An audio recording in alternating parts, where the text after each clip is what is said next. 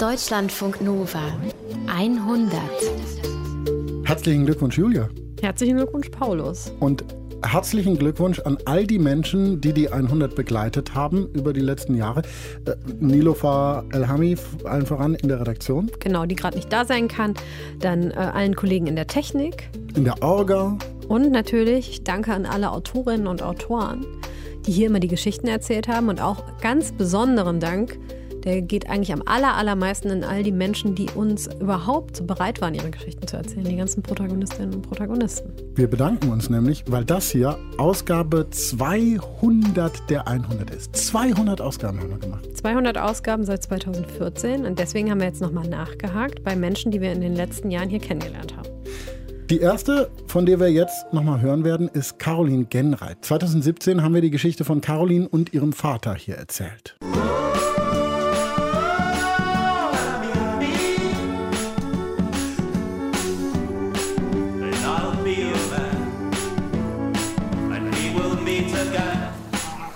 Ja, Caroline. Hier bist du groß geworden. Mhm. Vorsicht, Bienenflug. Ne? Aufpassen. Also immer schön langsam gehen, so langsam. Ne? Ja? Carolins Vater war nämlich nach der Trennung von Carolins Mutter einsam in seinem Haus in der Eifel, von dem wir gerade schon einiges gehört haben. Bienen, äh, Hühner, Schweine und, und, und. Im Urlaub in Thailand hat dann Dieter Genreit Tukta kennengelernt, hat sich Hals über Kopf in sie verliebt und hat dann, wie man das aus dem Urlaub macht, eine Karte geschrieben an seine Tochter. Und da stand dann, habe hier eine Frau kennengelernt, die so alt ist wie du. Caroline, die war erstmal wahnsinnig fassungslos und hat sich dann entschlossen, wow, ich muss mich damit beschäftigen. Sie hat dann einen Film drüber gemacht, über die Geschichte, über den Vater, über die Thai-Frau. Caroline ist sogar nach Thailand gefahren dafür und hat ihren Vater auch nochmal ganz neu kennengelernt. Mit ihm ehrlich und offen die Fragen diskutiert, die sie so hatte. Echt? Mhm. Wieso das? Wieso peinlich? Naja, peinlich, dass mein Vater mit einer Thai-Frau zusammen ist. Ach, sieh mal an, die jungen Leute haben auch schon Schwierigkeiten wenn ein Mann mit einem Thai-Frau zusammen ist? Naja, weil man halt sofort. Äh, An das eine denkt. Nee, man denkt halt sofort, die ist gekauft. Genau, haben sich auch eine Frau gekauft. Ja, bei mir ist es ja selber auch unangenehm, wenn ich drüber nachdenke. Ich merke das ja. Ja, was ist denn unangenehm? Mir wäre es zum Beispiel peinlich, mit euch in mein Lieblingsrestaurant in Hamburg zu gehen. Mit euch zusammen. Mhm peinlich. Ich du würdest ja auch, wenn du dich ein bisschen anstrengen würdest, würdest du ja auch eine Frau finden Nein. in deinem Alter, irgendeine pensionierte Lehrerin oder so, mit der du auch Oh, pensionierte Lehrerin. Ja, mit oh, der du dich Lehrerin. unterhalten könntest, Hände weg mit der von du ins Lehrerin. Theater gehen könntest, mit der du gute Diskussionen haben Ich soll dir was sagen, Caroline. Und ein ich schönes habe, altes Leben führen könntest. Ich kenne zwei Freundinnen, die sind Lehrerinnen. Und glaube mir, ich kann mit beiden ins Theater gehen. Ja, es geht wunderbar. Aber weißt du, was ich nicht mit ihnen könnte? Mit ihnen schlafen. Was aus Carolins Vater, seiner neuen Liebe und aus Caroline wurde, das hören wir jetzt. Hallo Caroline. Hi. Die erste Frage hörst du wahrscheinlich ziemlich oft. Sind die beiden noch ein Paar? Ja, höre ich tatsächlich sehr, sehr oft. Äh, ja, also die sind noch zusammen und leben zusammen in meinem Heimatdorf ähm, und schlagen sich gerade durch den Eifler Winter. Das letzte Mal, als wir von dir gehört haben, hast du gesagt, dass du dann doch mal mit deinem Vater und seiner Frau in deinem Lieblingsrestaurant warst. Äh, wie war denn das für alle? Also im Grunde war das gar nicht so peinlich. Man gewöhnt sich halt daran, dass die Leute äh, gucken ähm, und sofort bestimmte Bilder und Klischees im Kopf haben. Äh, meinem Vater ist das eh total schnuppe, war es ja schon immer. Ähm, und Tukta sagt immer, dass ihr das egal ist. Ähm, sie wird in der Eifel natürlich angeguckt, weil sie anders aussieht als die meisten. Und in Thailand werden sie und mein Vater wiederum angeguckt, weil die Leute denken, oh, die hat einen weißen Mann, die hat Glück gehabt. Mein Vater sagt dann immer, er sei ein Sechser im Lotto. ähm, weiß ich jetzt nicht. Ähm, also, aber ich will gar nicht verurteilen, dass man Vorurteile hat. Die hatte ich ja auch. Ähm, ne? Also die wirtschaftlich schlechte Situation der thailändischen Frau wird vom einsamen weißen alten Mann ausgenutzt. Das ist dann Tausch, Zuneigung gegen Sicherheit und dieser Tausch ist auf jeden Fall mal böse, hier gibt es immer Täter und Opfer. Ähm, und dass es aber in diesem Beziehungsgeflecht Graubereiche geben kann, das habe ich ja auch erst durch die Auseinandersetzung mit Tukta und meinem Vater und ihrer Beziehung in meinem Film gemerkt. Ähm, und manchmal, wenn wir zusammen in Hamburg oder in der Eifel unterwegs sind, das ist ja jetzt nicht so oft, aber manchmal hätte ich dann schon gerne eine DVD von meinem Film dabei und die ich manchmal Gaffern geben möchte. Hier, um, schau dir das an und deine Meinung wird ja, sich ändern. Ja, genau, genau, um das Bild von dieser Ehe ein bisschen ins Wanken zu bringen. So. Aber das klingt ja schon so, als würdest du mittlerweile sozusagen, naja, sehr auf der Seite deines Vaters sein, den wirklich verteidigen, ne? Ja, also äh, die Auseinandersetzung und der Film, die haben natürlich schon dazu geführt, dass ich die Beziehung von den beiden auch aus ihrer Perspektive sehe. Ähm, weil bei den ganzen Schwierigkeiten, äh, die diese interkulturelle Liebe mit sich bringen kann, ähm, die beiden mögen sich wirklich richtig gerne und die sind auch gut füreinander. Also manchmal auch nicht, aber ihre Ehe funktioniert. Ne? Ähm, und mein Verhältnis zu dieser Beziehung war ja von Anfang an ambivalent und das ist sie immer noch heute habe ich zum Beispiel Angst davor, dass Tukta zu viel aufgibt, um mit meinem Vater in Deutschland zu leben. Und auch Angst davor, dass mein Vater ihr Opfer ähm, nicht bei ihrer Familie und vor allem bei ihrem Sohn, der ist erst 16, ähm, dass er das alles für zu selbstverständlich nimmt oder ja, zu schnell für selbstverständlich genommen hat. Aber Tukta sagt, äh, sie mag ihr Leben hier und sie kommt mir auch nicht fremdbestimmt vor. Ähm, also im Gegenteil weiß sie heute noch viel mehr als vor ein paar Jahren, was sie will. Den Eindruck macht sie auf jeden Fall. Und bevor ich den Film gemacht habe, hab ich war ich mir aber total sicher, das kann alles nicht funktionieren. Tukta wird sich niemals hier so zu, zurechtfinden. Also sie hier, mein Vater da. Äh, beides war irgendwie total unmöglich für mich in meinem Kopf. Lass uns noch mal gerade rekapitulieren sozusagen. Wie lange ist die Hochzeit eigentlich her? Wie lange sind die jetzt zusammen? Äh, die hatten ziemlich genau Halloween, hatten die ihren äh, vierten Hochzeitstag. Schon krass. Mhm. Ähm, und damals in Bangkok war ich ja sogar Trauzeugin, ein bisschen unfreiwillig. ja, ich erinnere mich. Weil mein Schöne Vater, ja, ja, mhm. Wahnsinn. Äh, weil mein Vater, der hat mich ja erst auf dem Standesamt gefragt, ob ich das machen will. Ich wusste gar nicht, dass der eine braucht. Ähm, aber anscheinend hat es denen irgendwie Glück gebracht, die kritische Tochter mit ins Boot zu holen. Genau, also das Ganze ist jetzt vier Jahre her und vorher waren sie ja auch schon drei oder vier Jahre zusammen. Also es ist jetzt wirklich schon eine Ewigkeit, also länger als jede Beziehung von mir war immer noch. Und ähm, seitdem ist äh, viel passiert, aber nicht alles wie geplant. Also eigentlich wollte Tukta, dass mein Vater ein Haus für sie in ihrem Heimatdorf im Isan baut. Wie das ganz viele andere Männer da auch gemacht haben, ne, wenn ich mich richtig erinnere. Ja, ja, genau. Das wird so ein bisschen von den Frauen, oder, aber auch vor allem von den Familien der Frauen. Wenn du einen reichen, weißen Mann mit nach Thailand bringst, dann muss der dir auch ein Haus, äh, ein wirklich tolles, großes Haus in dein Heimatdorf bauen. Sonst ist es kein richtiger Mann sozusagen. Also das hat er, diesen Soll hat er noch nicht erfüllt. Ähm, und sie wollten eigentlich auch, deswegen auch das, der Gedanke für das Haus überhaupt, eigentlich wollten die auch ein halbes Jahr in Thailand leben und dann wieder ein halbes Jahr in der Nordeifel. Ähm, und dann auch, man nimmt sich ja so viel vor. Eigentlich hatte ich mir auch nach dem Dreh vorgenommen, meinen Vater öfter zu sehen. Ich wollte eine bessere Tochter sein. Ich wollte, dass mein kleiner Sohn seinen Opa öfter sieht. Und jetzt sehen die sich meistens über Videoanrufe bei WhatsApp und mein, Opa, mein, mein Sohn sagt dicker alter Opa und Tucker nennt er lustigerweise Tuki, äh, wie mein Vater, weil mein Vater sagt ja auch mal Tuki und das hat mein Sohn übernommen. Das ist ja süß. Was ist denn aus den ganzen großen Plänen, wie zum Beispiel ein halbes Jahr in Thailand leben und so geworden? Naja, also nicht so viel. ähm, Tukta und ihre Familie hätten Tukta und meinen Vater natürlich schon lieber bei sich, auch weil mein Vater der ganzen Familie schon so eine Art Grundsicherheit garantiert. Ähm, er bezahlt zum Beispiel das Schulgeld äh, für Tuktas Sohn ähm, und auch äh, Tuktas Nichte und Neffen und überweist der Familie regelmäßig Geld für Essen und alle Anschaffungen. Und würde er bei ihnen leben, würde das wahrscheinlich noch eine größere Absicherung bedeuten. Also wenn er vor Ort wäre und sich noch mehr kümmern könnte, wenn spontan was anfällt oder so.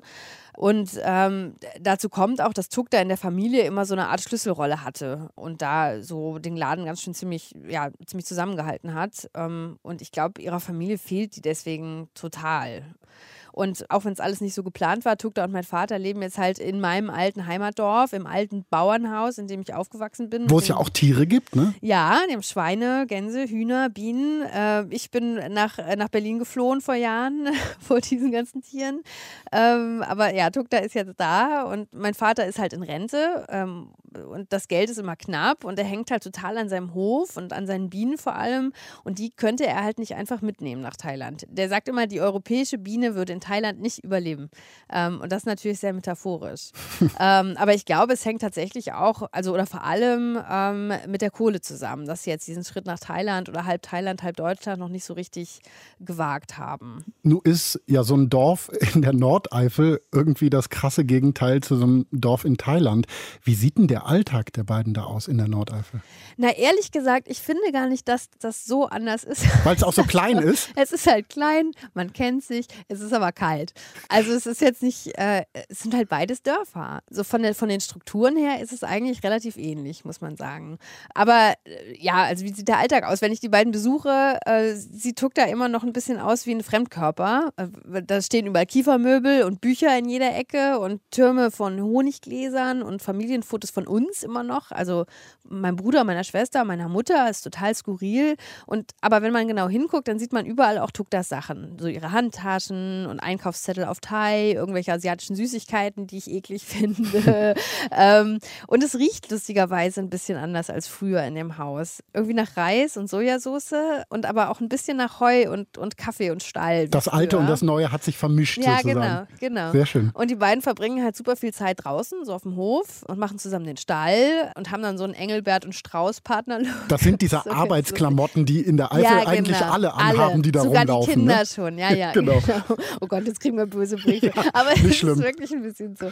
Ne, also die sind halt viel draußen, machen den Garten und irgendwie ist es süß, weil wenn mein Vater Graubrot und Wurst zum Frühstück äh, isst, dann sitzt, tuckt er halt daneben und tunkt so selbstgemachte Frühlingsrollen in Chili-Knoblauchsoße und das ist schon ein sehr, sehr lustiges Bild. Das ist ein sehr schönes Bild und hört sich auch fröhlich an. Sind die beiden glücklich zusammen, würdest du sagen?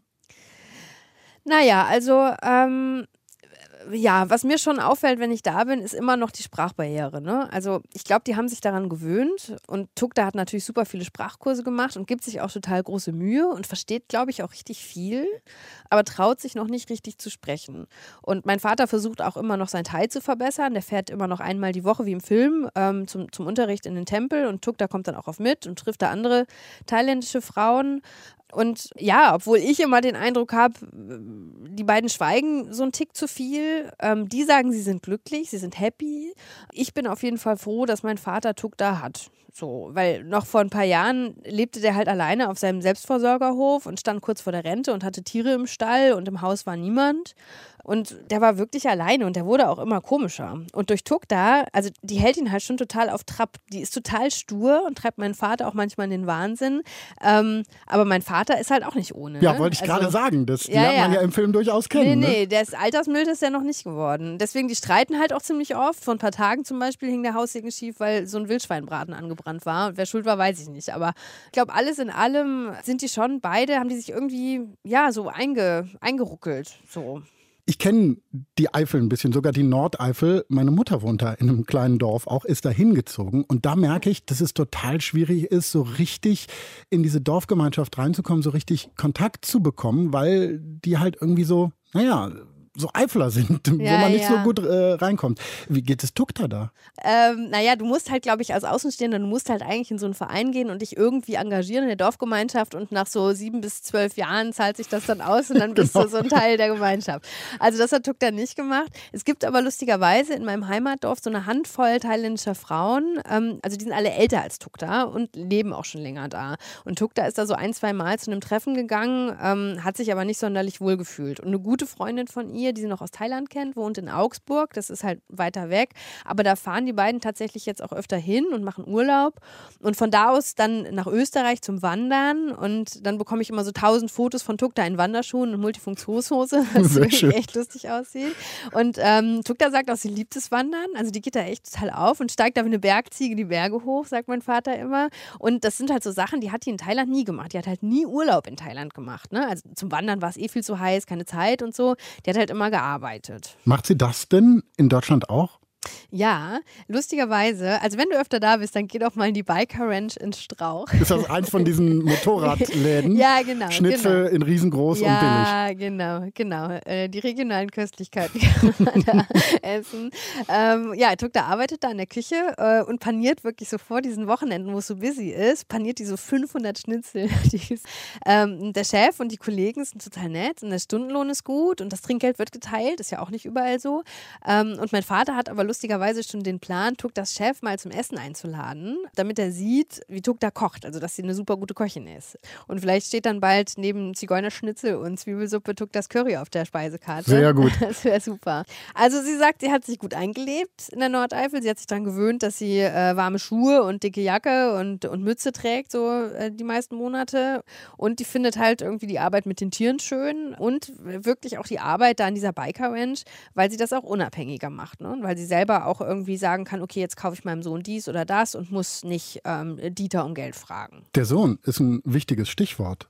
Wie sieht es denn mit Thailand aus und dem Dahinfahren? Sind Sie da regelmäßig, Tukta und dein Vater? Ja, also die versuchen, das hat sich jetzt so ein bisschen eingependelt, äh, die versuchen jetzt so ein bis zweimal im Jahr hinzufahren und Tukta bleibt dann auch immer direkt so zwei, drei Monate. Ähm, und jetzt im Januar fährt sie halt zum ersten Mal mit ihrem eigenen Geld, ähm, das sie verdient hat, ähm, dahin. Und mein Vater fährt dann hinterher und dann verbringen sie noch so ein paar Wochen zusammen bei Tuktas Familie. Und Tukta freut sich dann natürlich riesig auf ihren Sohn. Die spricht halt jeden Tag mehrmals mit ihm, ähm, also auch mit Video. Und sie sagt, mein Vater merkt es auch, sie, verm sie vermisst ihn halt mega. Ne? Und, aber man muss halt dazu sagen, Tukta musste, und das sagt sie auch immer, sie musste halt immer schon weg von ihrem Sohn. Sie konnte halt nie da in diesem Heimatdorf, wo sie war, wo der Sohn auch aufwachsen sollte bei, den, bei ihren Eltern, da konnte sie halt nie arbeiten. Sie musste immer weg, um Geld zu verdienen in den Süden von Thailand, auf die Inseln und so weiter.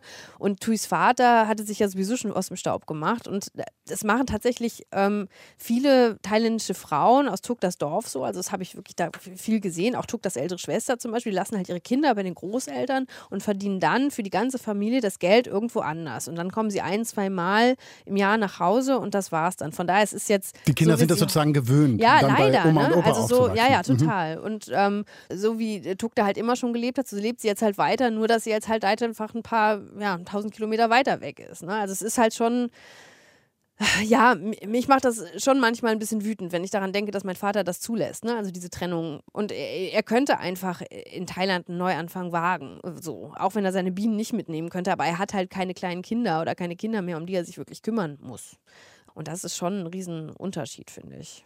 Wie sieht es denn mit dir aus? Wie hat sich das Verhältnis nochmal äh, vielleicht gewandelt jetzt über die äh, letzten Jahre? Ja, also ich sehe die beiden tatsächlich viel zu selten. So, das muss ich wirklich sagen, weil wenn ich in der Eifel bin, dann muss ich mich immer so äh, vierteilen zwischen meiner Mutter und ihrem Mann und meinem Vater und Tukta und dann habe ich auch noch einen Bruder und einen Neffen und so.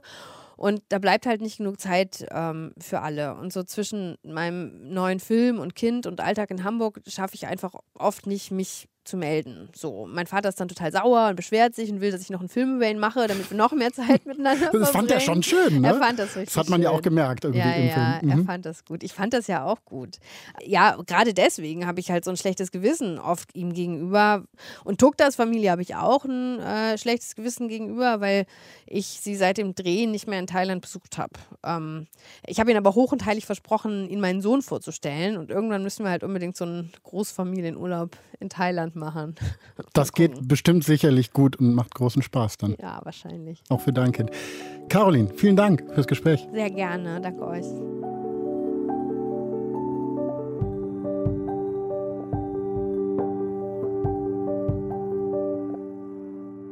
Vor fast drei Jahren, da haben wir hier in der 100 die Geschichte von Constanze Fischer über ihren besten Freund François Louis gehört. Constanze hat einen deutschen Vater, eine französische Mutter, ist in Paris aufgewachsen und kennt François Louis noch aus der Schule. Anfang 2000 oder sowas, da sind sie richtig enge Freunde und wie das so ist im Leben. Irgendwann schlagen sie unterschiedliche Wege ein. Constanze zieht für ein Erasmus-Studium nach Deutschland und bleibt hier. Aber François Louis, der ja, ist auch aus der Ferne eine der wichtigsten Personen in Constanzes Leben. Und dann kommt es. 2016. Da outet sich François Louis als Front National-Wähler und Anhänger, sogar als aktives Mitglied der rechtspopulistischen Partei.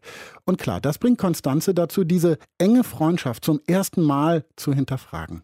Aber der Mann ist Constanze nicht egal und sie will verstehen, wie das alles passiert ist. Sie fährt nach Paris, um Zeit mit François Louis zu verbringen. François Louis und ich spazieren durch die Stadt und wollen einfach die gute alte Zeit wieder zurückholen. Und wir kommen irgendwann an unserem alten Schulgebäude vorbei. Eins der schönsten Pariser Gymnasien, sagt François Louis.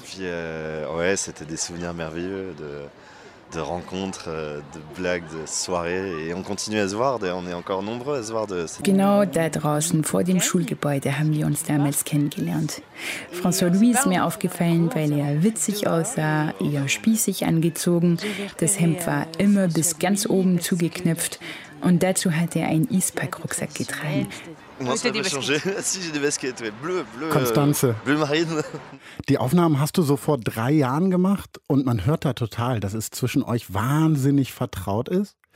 Aber du bist ja nicht dahin gefahren, um mit François Louis über die gute alte Zeit zu plaudern oder sowas, sondern du wolltest rausfinden, warum er, naja, Mitglied einer rechtspopulistischen Partei geworden ist. Ja, genau. Also ich hatte äh, durch mein Leben in Deutschland die politische Entwicklung in Frankreich halt nicht mehr so zu 100 Prozent auf dem Schirm und wollte aber rückblickend verstehen, ab welchem Zeitpunkt äh, François Louis einen anderen Weg gewählt hatte und äh, zum Beispiel so gegen die Europäische Union war oder die Einwanderung. Und ich fand durch unsere Gespräche, dass es ja ganz klare Stationen auf diesem Weg gegeben hatte. Stationen, in denen François Louis als politisch engagierter Mensch und als Wähler auch immer wieder enttäuscht gefühlt hatte von der Regierung und von den Politikern im mhm. Allgemeinen. Was waren das für Stationen zum Beispiel? Es gab auf jeden Fall die Terroranschläge, würde ich sagen, auf die Redaktion von, von Charlie Hebdo und von den äh, Club Bataclan.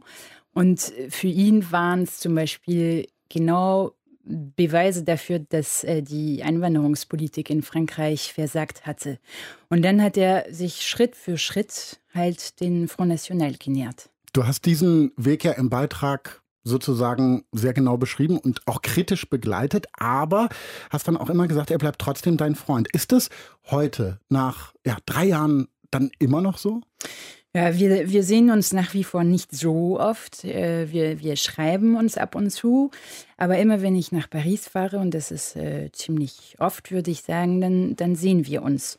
Äh, privat hat äh, sich was äh, Wichtiges bei ihm verändert. Er hat nämlich dieses Jahr geheiratet. Sehr schön. Und äh, ich war natürlich auf die Hochzeit eingeladen. Darüber kann ich gleich mehr erzählen. Jedenfalls äh, war François Louis eher der Typ, äh, und ich würde sagen, er ist immer noch so, der sich gerne als freier Vogel sieht. Also, also da passt heiraten eigentlich nicht so? Nee, nicht so ganz. Also er, er mag nicht so gern zum Beispiel, wenn seiner Freundin äh, sagt, du musst äh, jetzt nach Hause kommen oder äh, du musst diesen Abend mit mir ausgehen und so weiter. Und ich glaube, er hat eben jemanden gefunden, der sehr gut zu ihm passt und das freut mich natürlich, obwohl diese Person, muss man auch sagen, äh, viele seine politischen Ideen teilt. Das heißt, er ist immer noch aktiv bei der Front National oder mittlerweile heißt es ja anders, ne? Rassemblement National. Genau. Rassemblement National, ja. Ähm, ja, da ist er nicht mehr offiziell. Also François Louis hat nach der Präsidentschaftswahl im Jahr 2017 seine Mitgliedschaft in der Partei nicht verlängert. Und er erklärt das so, dass äh, die Zeit der Wahlkampagne halt vorbei war und danach wollte er wieder ein Stück an Unabhängigkeit gewinnen. Du warst ja nochmal bei ihm in Paris, hast ihn getroffen. Hast du denn das Gefühl, dass er dann sozusagen sich abgewandt hat von den Ideen von Marine Le Pen? Eben nicht, äh, also leider nicht. Äh, sind aber wohl in den letzten Jahren ein paar Dinge in der Partei schiefgelaufen, äh, im Management zum Beispiel, die er gar nicht gut findet. Le Rassemblement National reste le parti qui réunit le mieux mes idées. Je suis particulièrement critique vis-à-vis -vis de son fonctionnement Was sagt er da? Ja, er sagt, dass der Rassemblement National schon die Partei bleibt, wo er seine Ideen am besten repräsentiert sieht. Aber er hat so ein, ein Problem, äh, zum Beispiel mit das Finanzmanagement, also was wohl manchmal an Korruption grenzt, sagt er sogar. Und er findet es auch problematisch, dass die Partei nicht ernsthaft an die Macht möchte, sondern lieber in die Opposition bleibt. Also die Opposition sagt, er ist äh, bequem, da kann man einfach viel kritisieren. Weil man keine Verantwortung übernehmen ja, genau. muss. Man, mhm. kann, man kann alles sagen, äh, ohne sich wirklich in Gefahr zu bringen, weil man ja nicht regiert. Und deshalb hat er sich auch entschieden, zumindest bis zur nächsten äh, Präsidentschaftswahl 2022, sich weniger als kleiner Soldat einer Partei zu sehen, sondern vielmehr als, äh, könnte man sagen, als intellektueller Alleinkämpfer und er leitet zum Beispiel eine Art äh, Ideenschmiede, er organisiert Konferenzen und so weiter. Das heißt aber, ihr bleibt da im Kern, was Politik angeht, absolut unterschiedlicher Meinung. Ja, also es, es wäre auch langweilig, wenn nicht. Und, Habt ihr äh, euch mittlerweile daran gewöhnt, dass ja, das so ist? Ja, genau. Es ist auch ja, vielleicht was Gutes an diese Freundschaft. Und äh, ich habe ja auch am Anfang erwähnt, dass ich auf seine Hochzeit war. Und für mich war, war klar, dass ich dabei sein will. Also es war natürlich ein wichtiger Tag für einen wichtigen Freund. Da, da will man ja dabei sein. Aber ich wusste natürlich auch, dass da auf dieser Hochzeit äh, seine neue Freunde sein würden. Das heißt Parteileute, Freunde, die halt im rechtsextremen Lager sind. Zum Beispiel war da Marion Maréchal, das ist die Nichte von Marine Le Pen. Sie ist äh, mittlerweile eine sehr enge Freundin von François Louis und diese Frau ist noch nicht mal 30. Die hat sehr schnell Karriere innerhalb der Partei gemacht. Das ist ja Tradition in der Partei, ja, die von der Familie Le Pen irgendwie so äh, immer wieder das mitgenommen stimmt. wird. Mhm. Ja. Jedoch hat sie trotzdem äh, vor einer Weile plötzlich angekündigt, dass sie zurücktreten möchte aus der Politik, weil zu viel Druck. Sie wurde anscheinend sogar bedroht und sie wollte sich vor allem, hat sie gesagt, um, um ihr Kind kümmern. Ähm, niemand glaubt so wirklich dran, dass sie der Politik fernbleibt, weil sie ist super ehrgeizig, sie ist äh, ständig in den Medien, sehr, sehr präsent. Und sie wird immer als Nachfolgerin von Marine Le Pen gehandelt. Und äh, ja, das war schon ein sehr komisches Gefühl, auf dieser Hochzeit in ihrer Nähe zu, zu feiern. Weil sie dann doch irgendwie nach ihrer Tante kommt oder so? Ja, sie, sie vertritt auf jeden Fall ähnliche Theorien. Also in puncto Migration und Einwanderung hat sie sogar zum Teil eine noch krassere Meinung. Sie, sie spricht zum Beispiel vom Grand Remplacement. Das könnte man äh, übersetzen mit große Auswechslung. Also das das äh, ist so eine These, die besagt, dass Franzosen durch muslimische Zuwanderer langsam aber sicher ersetzt werden weil die demografische Entwicklung das begünstigt äh, und weil die, die Elite diese Entwicklung duldet oder sogar vielleicht bewusst steuert. Das ist eine Verschwörungstheorie, die natürlich auch bei den deutschen Rechten immer wieder ja. zu hören ist, auch in äh, extremen Teilen der AfD und so weiter, wurde genau. das gesagt. Mhm. Ja, jedenfalls äh, hatte ich auf dieser Hochzeit den Eindruck, dass diese Frau die ganze Zeit von irgendwelchen männlichen Gästen umschwärmt war, die sich fast so wie ihre Bodyguards äh, benommen haben.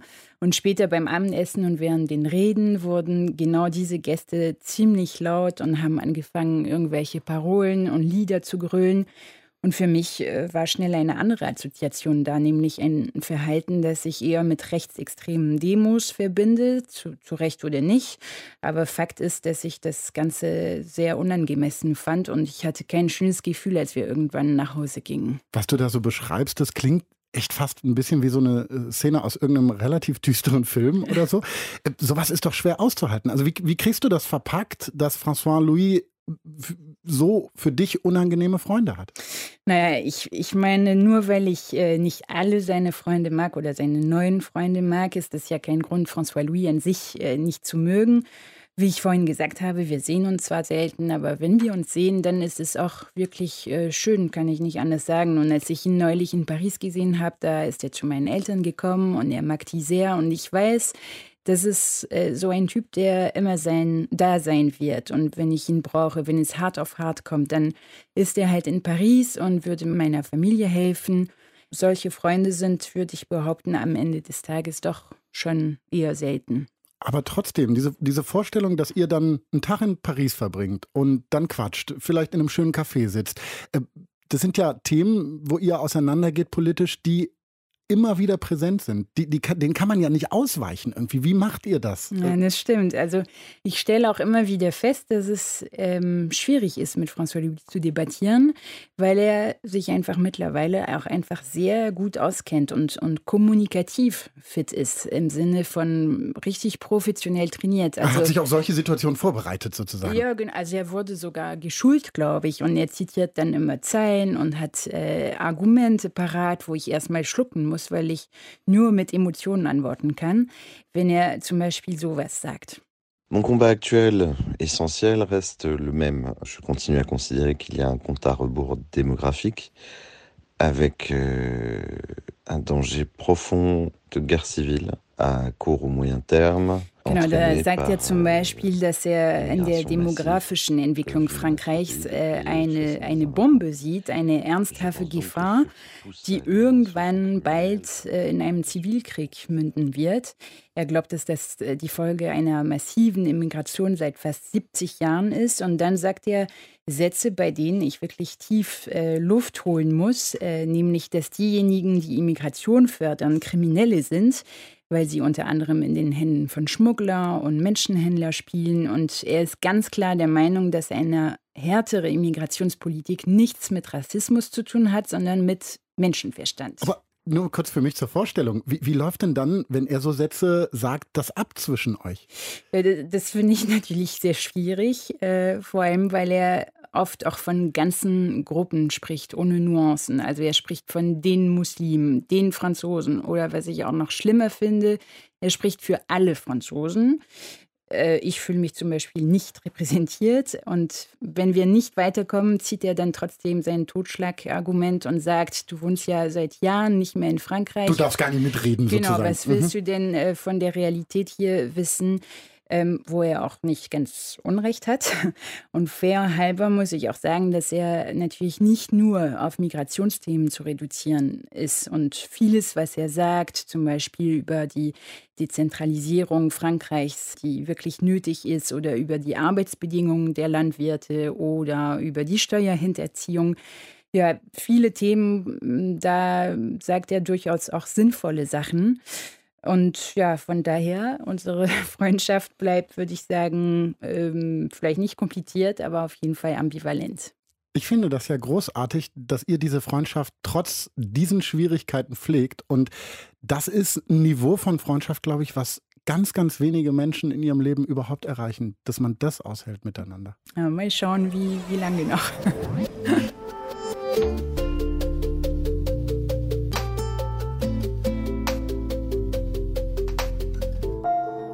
Habt ihr bestimmt mitbekommen.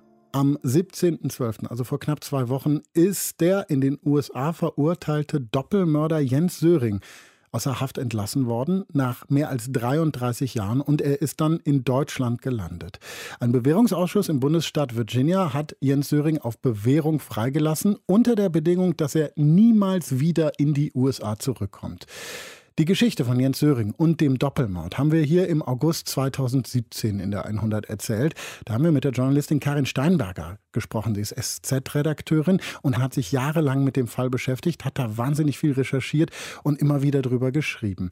2017 hat sie uns Jens Geschichte erzählt, die 1984 beginnt. Da lebt Jens Söring, Sohn eines deutschen Diplomaten in Amerika, ist ein schlauer Kerl, kriegt auch ein Stipendium, was nicht jeder kriegt, und an der University of Virginia, da lernt er dann Elizabeth Haysom kennen, verliebt sich unsterblich in sie. Sie sind dann drei Monate zusammen, die beiden, als Elizabeth Eltern brutal ermordet werden. Und erst tappt die Polizei, die da ermittelt im Dunkeln, und dann und dann fällt der Verdacht auf Elizabeth und Jens. Die beiden fliehen und werden dann 1986 in London verhaftet. Und nach dieser Verhaftung, da gesteht Jens Söring den Mord an Elizabeth Eltern, hat uns Karin Steinberger vor zwei Jahren erzählt. Das ist so gesehen, und das sagt er jetzt seit über 30 Jahren, der Fehler seines Lebens gewesen. Und er hätte das nur getan, um Elizabeth Haysom, die Liebe seines Lebens, vor dem elektrischen Stuhl zu retten. Weil er sagte, ich bin Diplomatensohn, deutscher Diplomat. Ich werde nach Deutschland zurücküberführt. Ich werde in Deutschland vor Gericht kommen und dort kriege ich Jugendstrafrecht. Das sind höchstens acht bis zehn Jahre. Und diese acht bis zehn Jahre gebe ich gerne für diese große Liebe. Doch es kommt anders. Aus London wird Jens Söring in die USA ausgeliefert. Er zieht zwar irgendwann sein Geständnis zurück, aber Elizabeth Haysom, seine damalige Freundin und die Tochter der Ermordeten selbst, sagt in ihrem Prozess aus, dass Jens der Mörder ihrer Eltern sei. Söring wird dann 1990 zu zweimal lebenslänglich für die Tat verurteilt. Elizabeth Haysom bekommt für Anstiftung zum Mord zweimal 45 Jahre. Aber Jens Söring sagt bis heute, ich war das nicht. Und in den 30 Jahren Gefängnis gibt es immer wieder auch Versuche, Jens Unschuld zu beweisen. Ungereimtheiten tauchen auf. Es äh, gibt ja dann mittlerweile neue Methoden zur Untersuchung von Spuren. Aber das Verfahren wird nicht neu aufgerollt und auch vor dem Bewährungsausschuss versucht Jens es 14 Mal freizukommen und Bam, immer wieder heißt es Antrag abgelehnt. Bis sich aber dann irgendwie was ändert und in diesem Jahr klar wird, Jens kommt frei. Das ist ja alles ziemlich überwältigend hier. Ich freue mich so, ich freue mich so sehr, nach 33 Jahren, sechs Monaten und 25 Tagen endlich, endlich hier in Deutschland zu sein. Das ist so toll. Ich bin so froh. Das ist der schönste Tag meines Lebens. Also man merkt da irgendwie eben diese Freude, wieder hier zu sein, aber auch eine gewisse Aufregung, meine ich, zu hören. Wie war seine Ankunft, Karin? Ja, es war wirklich emotional, muss ich sagen. Ich habe ihn ja bis jetzt immer nur im Gefängnis gesehen und das ist Handschlag und sehr angespannt. Und jetzt kam er rein und konnte die Menschen umarmen, mit denen er immer nur reden konnte, auf Distanz, oft auch nur natürlich über Telefon. Also es war schon ein bisschen bewegend, das zu sehen. Aber ist wahrscheinlich auch für ihn überwältigend. Ne? Also wenn man überlegt, dass er sonst nur ab und zu mal Leute gesehen hat und jetzt ist da so ein ganzer Haufen, der ihn mit Kameras äh, und so weiter begrüßt. War das vielleicht auch ein bisschen viel dann? Also was jetzt auf ihn zukommt, ist natürlich wirklich viel. Das ist jetzt gar nicht nur dieser Medienhaufen da gewesen. Also für mich fängt jetzt die Geschichte jetzt an. Wie geht er damit um? Wie kommt ein Mensch nach 33,5 Jahren zurück ins Leben? Ich meine, es ist ja alles. Er hat ja alles nicht gesehen. Er war noch nie im Internet. Er wird jetzt konfrontiert mit diesem wirklich sehr komplizierten Social Media Wahnsinn. Und natürlich ist er da jetzt auch schon Thema, ja, und zwar im positiven und im negativen Sinn. Also es fing ja gestern schon an, dass Leute fragten, was soll denn das? Wieso wird ein Doppelmörder so begrüßt? Andererseits sind natürlich wahnsinnig viele Menschen, die sich unglaublich mit ihm freuen, die halt seine Geschichte verfolgt haben über die Jahre und auch die vielen Zweifel kennen an seiner Verurteilung. Also all das muss er jetzt lernen. Und natürlich ist er jemand, der ja immer schon alles verfolgt hat, soweit er das konnte. Also er hat zum Beispiel Bücher, viele Bücher über das Internet gelesen, weil er noch nie drin war. Das ist auch irre. Also Theorie ja. über das Internet, aber selber nie erlebt haben. Wahnsinn. Ja, und vor allen Dingen, er hat ja einen äh, Twitter-Kanal, also wo in seinem Namen etwas geschrieben wird. Das sind Dinge, die er übers Telefon mitgeteilt hat. Also er ist einerseits schon drin, aber war nie drin. Das ist ein total obskures, ja, also das muss er einfach alles erst lernen und das ist, das ist halt nur ein kleiner Teil davon. Ich allein der Flug muss ja für ihn überwältigend gewesen sein. Da hat er das erste Mal wieder echtes Fleisch bekommen seit Jahrzehnten. Die haben ja dann nur so processed food in amerikanischen Gefängnissen, weil natürlich die Kosten für jeden einzelnen Gefangenen so niedrig wie möglich gehalten werden. Und es gab ja Zeiten, da habe ich Jens besucht, da konnte er nicht fernsehen, weil es nicht ertragen hat, so eine Burgerwerbung zu sehen. Also ganz, ganz viel, was er jetzt für sich entdecken muss, wo er mit klarkommen muss auch. Lass uns aber nochmal zurück in die USA gehen. Als du 2017 mit uns gesprochen hast hier äh, bei der 100, da hast du gesagt, dass der Bewährungsausschuss immer wieder Jens Sörings Anträge auf Bewährung abgelehnt hat. Insgesamt 14 Mal abgelehnt. Jetzt aber stattgegeben. Warum? Bis jetzt war der Bewährungsausschuss, also das Parole Board, immer nur eine Formalie. Und das unter den Gefangenen galt es auch als Witz, weil das immer so äh, Stanzen waren, mit denen alle abgelehnt wurden. Also keiner hat sich da wirklich Hoffnung gemacht. Da hat sich ein bisschen was getan. Das System ist in der Tat ein bisschen offener geworden, also sieht sozusagen den Auftrag, den es eigentlich hat, nimmt es jetzt ein bisschen ernster. Es sind andere Leute drin. Die ganzen Recherchen zu diesen Parole Board Entscheidungen dieses Jahr war anders. Dieses Jahr haben die wirklich recherchiert die haben nachgefragt, sie haben viel länger gefragt. Das kann man eine Frau, die die Fragen gestellt hat.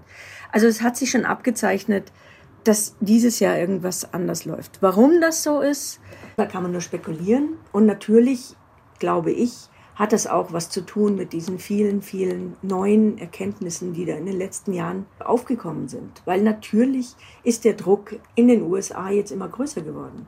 Es hat sich ein republikanischer Sheriff für ihn eingesetzt, weil er sagt, mit den neuen Erkenntnissen wäre er niemals verurteilt worden 1990. Trotzdem ist er jetzt zwar frei, aber nicht frei gesprochen. Heißt das trotzdem, dass es ein Erfolg ist? Also klar, es ist ein Erfolg im Sinne, frei zu sein, aber nicht so richtig, oder?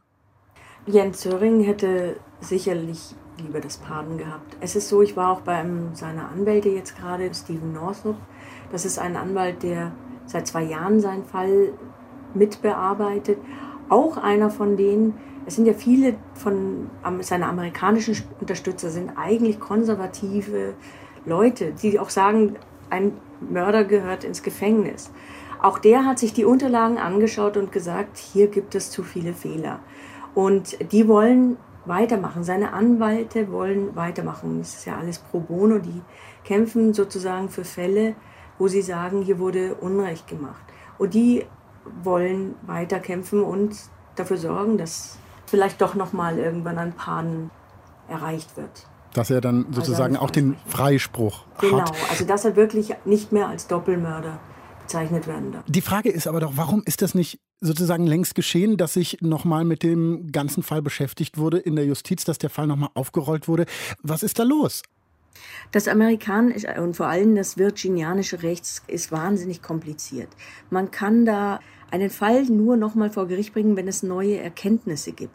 Das war genau einmal der Fall und zwar als die ersten DNA-Erkenntnisse kamen. Das war genau zu dem Zeitpunkt 2009, äh, 2010, als Jens Söring vom damaligen demokratischen Governor Tim Kaine nicht freigesprochen, sondern er wollte ihn sozusagen abschieben.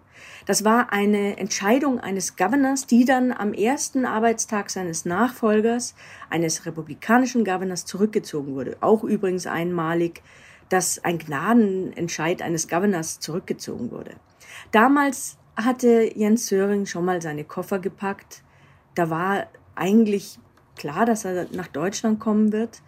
Damals hätte er eben eine Chance gehabt, nochmal vor Gericht zu gehen mit den neuen DNA-Erkenntnissen. Das hat er nicht gemacht, weil er dachte, ich bin ja schon in mhm. draußen. Ich komme sagen ja. sowieso nach Hause. Das heißt also, die DNA von Jens Söring wurde nicht nachgewiesen und es gibt 42 DNA-Examples, die von diesem Tatort noch da sind. Davon waren einige nicht mehr behandelbar. Klar, das ist einfach schon sehr lange her. Aber die, die man untersuchen konnte, keine Spur zu Jens Söring, kein Fingerabdruck, nichts. Was man aber jetzt mittlerweile weiß, ist, dass das Blut, das man bislang der Mutter, also den Opfer zugeordnet hatte, und eine andere Blutspur, dass beide von Männern stammen, die unbekannt sind.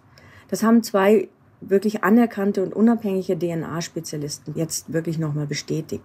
Das ist aber eine Erkenntnis, die er nicht nochmal hätte vor Gericht bringen können weil es nicht als neu gilt, weil die DNA-Spuren sozusagen alt sind. Das heißt, er hatte in all den Jahren wirklich gar keine Möglichkeit mehr vor Gericht zu gehen. Man könnte sich ja auch vorstellen, dass wenn so ein Prozess aufgerollt würde, wenn dann irgendwann klar würde, der Mann ist unschuldig, dann drückt das ja sozusagen die Personen, die damals ermittelt haben, die damals den Prozess gemacht haben, in ein schlechtes Licht. Kann das auch ein Grund sein, warum man sich da so schwer tut, das neu aufzurollen? Chuck Reed, der, wie gesagt, einer der Ermittler war und mittlerweile seit Jahren sagt, er glaubt nicht, dass Jens Söring diese Tat begangen hat. Chuck Reed hat mir jetzt gerade gesagt, dass seiner Meinung nach das rein politische Gründe hat und es geht darum, die Reputation der beteiligten Leuten zu schützen. Das war sozusagen die einfachste Möglichkeit, aus dieser ganzen Sache rauszukommen. Ein Parole, und zwar für beide, für Jens Söring und Elizabeth Haysom, weil sie ja auch rauskommt, also sie wird ja nach Kanada abgeschoben. Das war sozusagen, sagte Chuck Reed, die einfachste Art für alle rauszukommen. Wir geben ihm Bewährung, wir sprechen nicht frei, das heißt, das System muss keinen Fehler zugeben. Das heißt, er ist weg, wir haben ihn los und wir müssen den Fall nicht nochmal aufrollen. Also und dieser Meinung sind einige in, in den USA. Wenn man dich so hört, was du so sagst, dann würde ich sagen, du glaubst fest an Jens Sörings Unschuld, oder? Also ich weiß nicht, was in dieser Nacht passiert ist. Ich war nicht dabei, nur die, die dabei waren, wissen es. Das habe ich auch immer so gesagt. Was ich aber im Lauf der Jahre nach all den Recherchen wirklich einfach sagen kann, ist, dass vieles von dem, was hier jetzt wissenschaftlich als Belege immer kommt, also die neuen DNA-Spuren, All das bestätigt das, was Jens Söring sagt, dass er eben nicht am Tatort, er war nicht dort. Ich selber, wie gesagt, weiß nicht, was passiert ist. Es ist auch immer mein journalistischer Grundsatz, dass ich hier neutral bleibe und das bin ich auch immer geblieben. Ich habe immer beide Seiten gefragt. Oft hat halt die zweite Seite nicht mehr mit uns reden wollen. Und da fragt man sich halt auch, also die eine Seite bringt einen neuen Fakt nach dem anderen auf den Tisch. Es werden wirklich lauter neue Erkenntnisse. Es ist mittlerweile hat ein englischer Spezialist für Interrogations, also für Befragungen, Polizeibefragungen und Geständnisse, hat er das äh, Ganze sich angeschaut, hat den Tatort, die Tatortbilder mit dem Geständnis von Jens Söring verglichen. Ein Mensch, der mit Jens Söring nichts zu tun hat. Und der hat gesagt, dieses Geständnis ist komplett unglaubwürdig, weil einfach so viel nicht passt. Also mal ganz abgesehen davon, dass die Mutter keine Jeans trug, wie Jens Söring das in seinem Geständnis sagte, sondern ein Nachtgewand. Der Tisch war anders gedeckt. Also der Platz, wo Jens Söring sagte, dass er saß, war genau an der anderen Seite des Tisches. Die Leiche lag woanders. Also wahnsinnig viele Dinge in diesem Geständnis, die nicht mit dem Tatort übereinstimmen, die wissenschaftlich fragwürdig sind. Also das heißt, da sind diese wahnsinnig, wahnsinnig vielen Ungereimtheiten und man kann nur hoffen, dass das sich nochmal angeschaut wird und dass da nochmal wirklich drüber geguckt wird. Wobei du ja gesagt hast, dass die Chancen dazu vielleicht ein bisschen schlecht sind, weil viele der damals und jetzt Beteiligten da nicht so wirklich ein Interesse dran haben. Aber wichtige Frage ist ja, Jens Söring ist jetzt frei, er ist jetzt in Deutschland. Du hast ganz am Anfang unseres Gesprächs auch schon gesagt, Karin, dass es natürlich schwer für ihn ist nach dieser langen Zeit. Er hat dazu auch selber was gesagt, als er am Flughafen angekommen ist. Ich muss hier psychologisch und emotional ankommen in Deutschland. Ich habe dieses Land drei Jahrzehnte lang nicht mehr gesehen. Ich hoffe, Sie haben dafür Verständnis. Er wurde ja von ganz, ganz vielen Menschen empfangen. Hat er dabei dann auch Unterstützung? Also normalerweise gibt es ja für Leute, die aus dem Knast kommen, zum Beispiel Bewährungshelfer, Resozialisierungshilfe und so weiter und so fort. Also, ob er das in Anspruch nimmt, weiß ich nicht. Er hat wirklich diesen Freundeskreis und ich würde mal behaupten, dass einige aus diesem Freundeskreis wirklich so eine Art Familie für ihn sind. Und ja, Jens Söring macht alles mit dem Kopf. Er ist einer, der immer alle Probleme schon mal durchdacht hat, bevor sie auftreten. Er hat sich auch mit dem Problem nach 33 Jahren ins Leben zurück zu kommen beschäftigt, was noch lange nicht heißt, dass er es dann auch bewältigt oder dass er die Probleme nicht trotzdem hat. Also er weiß, dass das nicht einfach wird, weil er natürlich auch immer wieder sich klar machen wird, was er verpasst hat, dass er drei Jahrzehnte seines Lebens und wenn es so ist, wie er sagt, dass er sie verpasst hat für eine Tat, die er gar nicht begangen hat, dann ist es ja eigentlich unvorstellbar, wie man sowas überhaupt überstehen kann und mhm. verarbeiten kann. Aber er muss ja wahnsinnig stark sein, weil er hat den Knast, er hat das Gefängnis 30 Jahre lang überstanden. Das allein zu schaffen, ist ja schon auch Wahnsinn, wenn man weiß, dass man etwas nicht getan hat. Er hat ja dann oft auch über Hoffnung geredet. Also bei unseren Gesprächen im Gefängnis. Die ist ja einerseits das Einzige, was an einem Leben hält, hat er gesagt. Das, ohne Hoffnung überlebt man nicht. Und andererseits ist sie das Gefährlichste, was man im Gefängnis haben kann, weil wenn sie enttäuscht wird, kann einen das einfach zerdrücken. Und er hat es aber immer wieder, diese enttäuschte Hoffnung, und die hatte er sehr oft, er hat es immer wieder überstanden. Was aus Jens Söring wurde, hat uns Karin Steinberger erzählt hier in der 100. Danke dafür. Die vierte Geschichte die wir hier in der 200. 100 erzählen, ist die von Asta. Die ist in Indien aufgewachsen und ihre Eltern haben sie zu einer, ja, man kann das sagen, unabhängigen Frau erzogen. Asta ist Anfang 30, lebt in Deutschland mittlerweile und trotzdem aus Indien heraus mischen sich die Eltern ständig in Astas Liebesleben ein obwohl sie eben schon Anfang 30 ist und besonders ihr Vater will, dass sie endlich heiratet. Und der Gedanke dahinter ist nicht, ich möchte, dass meine Tochter glücklich ist oder aus Liebe heiratet, sondern es geht da um Tradition. Und das passt Asta gar nicht. Because somehow we still subscribe to that conventional and orthodox thinking, which while I was growing up he did not have. Or at least I didn't feel that he had this kind of very conventional thinking. Asta sagt da, dass ja, der Vater dann doch sehr traditionell, sehr konservativ denkt, was ganz anders war, als sie kleiner war. Und dass das halt ja, wirklich schwierig ist. Irgendwann hat Asta dann gedacht, so geht's nicht weiter und hat alles in einen Brief an ihre Eltern geschrieben. Hat geschrieben, dass sie sich in Deutschland lose mit Männern verabredet, dass es völlig okay ist, als Frau Single zu sein und dass der Vater aufhören soll, sich Sorgen zu machen. Was sie aber nicht in den Brief geschrieben hat, ist, dass sie eben schon Sex hatte obwohl sie nicht verheiratet ist. Und ihr Vater, der hat diesen Brief zwar gelesen, aber niemals mit ihr darüber gesprochen. At least I feel that I'm honest, partially honest with my parents, of course not 100%, but at least they know more about my approach towards life right now. It would have been nicer if my dad had replied to it. It would have been nicer if my dad actually made a made an effort to understand. But it's not the case, and yeah, I just have to accept it because he is entitled to his beliefs. So, yeah. Also Asta hatte gehofft, dass ihr Vater irgendwie auf diesen Brief reagiert, hat er nun mal nicht gemacht. Trotzdem ist sie glücklich darüber, das alles aufgeschrieben zu haben, weil es ihr einfach so wichtig ist. Und damit ist die Geschichte in der 100, die wir erzählt haben, erstmal vorbei gewesen. Aber in den letzten Monaten hat sich bei Asta und hat sich bei ihren Eltern noch was getan. Unsere Autorin Vivian Schütz hat sie noch mal getroffen. Im Juni 2019 telefoniert Asta mit ihrem Vater. Sie will nachhaken, ob er sich noch an ihren Brief erinnert. Es ist Sommer in Deutschland und in Indien ist Mangosaison. Die gelben Früchte, die hängen prall, saftig und süß an den Bäumen und schmecken jetzt am besten. Und Astas Vater, der sagt so was Seltsames am Telefon. Von wegen, wenn die Mangos am süßesten sind, dann muss man sie ernten und essen. My dad, he said mango has season. And in India, the mango season is the summer season. So sometimes from April, May until uh, end of July, that's the mango season. So he was like, everything has time, everything has a season. So mango are sweeter in summer it's a mango season, but they're not uh, tasty or not sweet in December because it's not the season. And I'm like, seriously, dad? So I I was like, what do you mean? And he said, like in my mother tongue, he said, part. Like it's like um, you should understand. Like, come on, try to understand what I'm trying to say. Asta stellt sich dumm, aber sie weiß eigentlich ganz genau, was ihr Vater mit diesem Mango-Bild meint, nämlich Sex. Sie ist 32 und damit nach den Vorstellungen ihres Vaters in dieser süßen Mango-Phase. Das ist die Phase, in der sie Sex mit ihrem Ehemann haben sollte, um Kinder zu bekommen.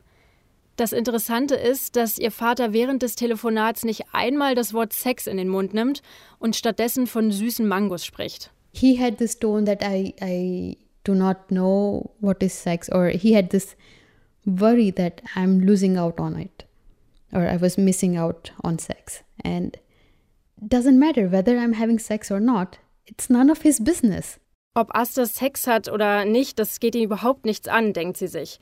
Und ihr Vater, der hat sich anscheinend so eine eigene Erklärung geschaffen, warum seine Tochter noch nicht geheiratet hat. Nämlich, weil sie vielleicht Probleme hat, Männern überhaupt nahe zu kommen. Und eigentlich will Asta in dem Augenblick am liebsten sagen: Papa, ich bin keine Jungfrau mehr, ich hab Sex. Aber sie hält sich zurück. Sie ist etwas perplex und überfordert von der Situation. Und außerdem will sie keinen unnötigen Streit anzetteln.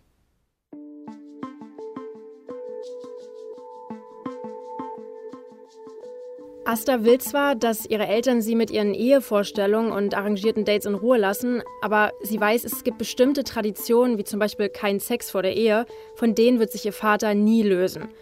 Da kann sie die besten Argumente anbringen, ihr Vater, der wird immer heftig reagieren. Und dann wird sie auch emotional, verliert wahrscheinlich den Faden und die beiden drehen sich mal wieder im Kreis. Genau deswegen hatte sie auch vor einem Jahr diesen Brief geschrieben, um genau so eine Situation zu vermeiden. Und damit ihre Eltern endlich verstehen, dass es das Beste ist, wenn sie ihre Tochter in Ruhe lassen. Weil ihr Vater aber auf den Brief nicht reagiert hat, entscheidet Asta, eine klare Ansage zu machen. Und das macht sie zwei Wochen vor ihrer Reise nach Indien im September. No arranged date. I was very strong about it.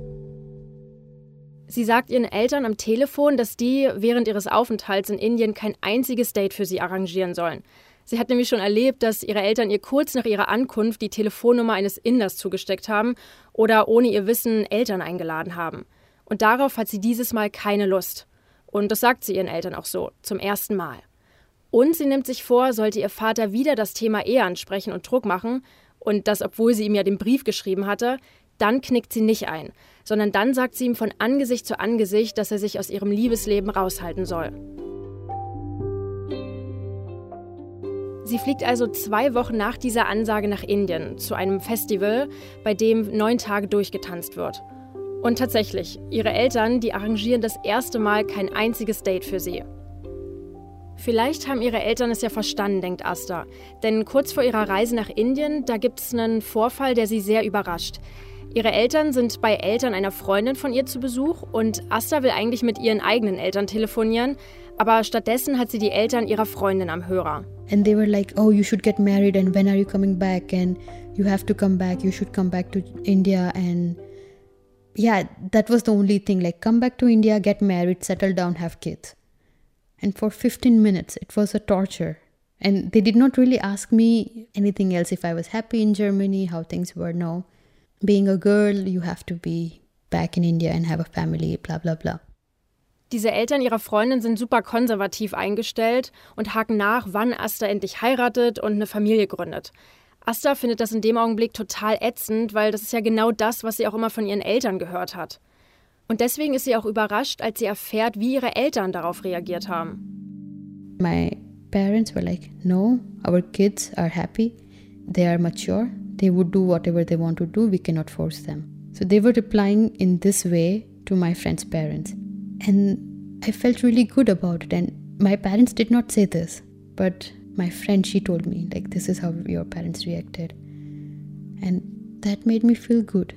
So maybe they react in a way to us as a reaction to society around them. But maybe they don't really believe, or right now, maybe they are not acting that modern or open, at least not to us, but maybe to their friend circle or to other people, they're still those open and modern people. All das erzählt ihr die Freundin, bei deren Eltern Astas Eltern zu Besuch waren. Und Asta ist total froh, dass ihre Eltern sie verteidigen. Und als sie dann kurz darauf im September tatsächlich in Indien ist, sprechen ihre Eltern auch erstaunlicherweise die ersten Tage kaum über das Thema heiraten. Und das freut Asta. Vielleicht haben ihre Eltern ja tatsächlich jetzt verstanden, dass es das Beste ist, wenn sie sie einfach in Ruhe lassen. Naja, bis Astas Mutter dann bei einem Mittagessen von einem Heiratsbüro erzählt. Das hat ihr jemand aus der Verwandtschaft für Asta empfohlen. Das ist der Moment, in dem Asta ihren Eltern wieder einmal sagen muss, was sie schon mehrmals gesagt hat. Haltet euch da raus. And I was like, no more. Stop spending money in this kind of uh, marriage bureaus. So my dad was like, why not? Like, why stop spending money in this kind of marriage bureaus? Unless you already have someone in your mind, we will not. I'm like, no, I don't have anyone in my mind right now. But finding a partner for me is not your uh, responsibility anymore. I will find my partner by myself. Asta macht also eine richtige Ansage. Sie sagt ihren Eltern, dass sie sich selbst ihren Partner sucht und ihre Eltern dafür nicht mehr verantwortlich sind. I had to be a bit rude, bit harsh. I told my dad, I don't want to get married in this kind of arranged setup. At that point, he was like, uh, Indian women by the time uh, age of 30, they get married and they have kids, and you are now 32, you're going to turn 33, you have nothing. I'm like, so? I just asked him, like, so what? I'm like, I'm sorry, I don't subscribe to the same philosophy as you do. And that's why please do not expect me to get married to an Indian guy. This was the first time I made it so clear. That was something that my dad did not like. He was like, okay, that's all he could say. Sie sagt zum ersten Mal, dass sie keine arrangierte Ehe haben will und dass sie eventuell keinen Inder heiraten wird. Ihre Eltern, die haben mit sowas gar nicht gerechnet und sind sprachlos und sagen nichts weiter. I felt more calm and more composed and I was not afraid or I was not scared or I did not hesitate to put my word forward. I just wanted to say that, hey, this is not your responsibility anymore. This is my duty, or not my duty, it is my choice, and I'll get it done. And not having their strong reaction kind of makes me feel like, kind of makes me feel good. That, okay, there is less drama, less of, uh, less energy uh, loss. Für Asta ist das ein großer Schritt. Sie spricht zum ersten Mal deutlich aus, was sie will und was nicht, ganz ohne Umschweife. Ihre Eltern, die sollen sich aus ihrem Liebesleben raushalten. Sie brauchen sich nicht mehr verantwortlich dafür fühlen. Asta ist glücklich darüber, dass die Auseinandersetzung so friedlich abläuft, also ohne Streit, ohne großes Drama. Sie fühlt sich danach gut und befreit. Drei Tage nach der Konfrontation mit ihren Eltern ist Asta dann bei der Tante ihrer Mutter zu Besuch. Ja, und die hat einige Tipps für sie parat. uh, we were at my mom's aunt's place and uh, my mom's aunt she started talking about marriage and she was like oh you should now start uh, seriously looking for guys. The time is running blah blah blah. And uh, she was kind of making my parents feel that it was their responsibility so i had to step in before my parents could say anything i said uh, but auntie it's none of my parents business anymore and she was also taken aback, like, how could I say something like this? And she was like, Yeah, uh, of course, we don't say no to it. Uh, it's your life. You should find your own partner, but then make it fast. Don't get lazy. Meet people. If it takes like three meetings per day, go and meet them and make it faster. Make this process quicker. And I'm like, Yeah, I'm on it. That's all I could say. Solche Kommentare kratzen sie mittlerweile nicht mehr. Sie steht da drüber. Und sie ist auch bald wieder in Indien, da findet nämlich die Hochzeit ihres Cousins statt. Und sie freut sich auch darauf. Das war vor der Konfrontation mit ihren Eltern im September noch ein bisschen anders. Sie hat nämlich befürchtet, dass ihre Verwandten bei der Hochzeit großen Druck auf ihre Eltern ausüben, die dann vielleicht einknicken und Asta sogar dazu zwingen, sich zu verloben. Und da sie jetzt aber ihren Eltern ihre Meinung gesagt hat, hat sie keine Angst mehr davor. Sie fühlt sich selbstbewusst und frei und lässt sich nichts mehr sagen.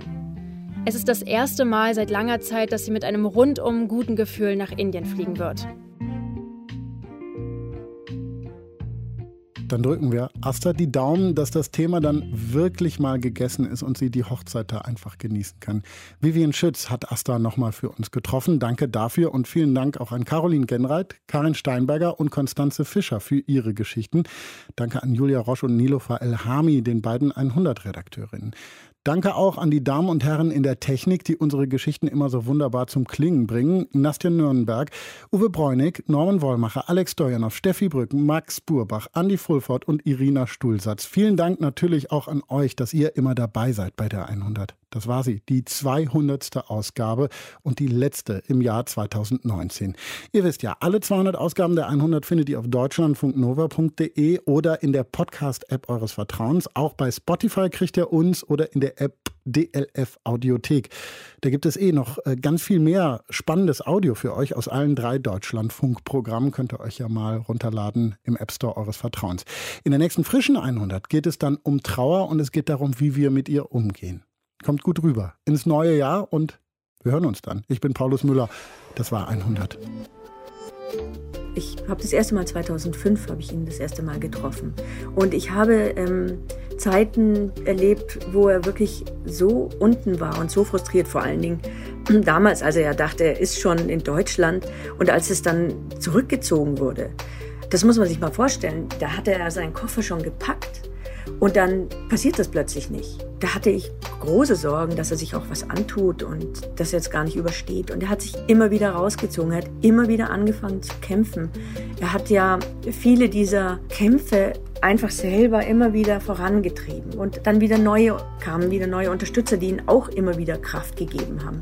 Natürlich hat ihm das unfassbar viel Kraft gegeben, dass da so viele bekannte Menschen auch ihn unterstützt haben. Oder Amanda Knox, die ja selber eine ähnliche Geschichte erlebt hat. In der letzten Geschichte hat Astas Figur ja eine sehr große Rolle gespielt und in den letzten Monaten hat sie deutlich abgenommen. Und als sie dann in Indien war, haben auch alle ihre Verwandten, ihre ganze Familie nur darüber reden wollen.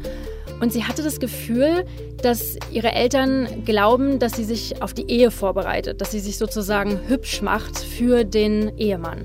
Das haben sie ihr so direkt nicht gesagt, aber sie hatte den Eindruck. Deutschlandfunk Nova 100. Jeden Sonntag um 16 Uhr. Mehr auf deutschlandfunknova.de.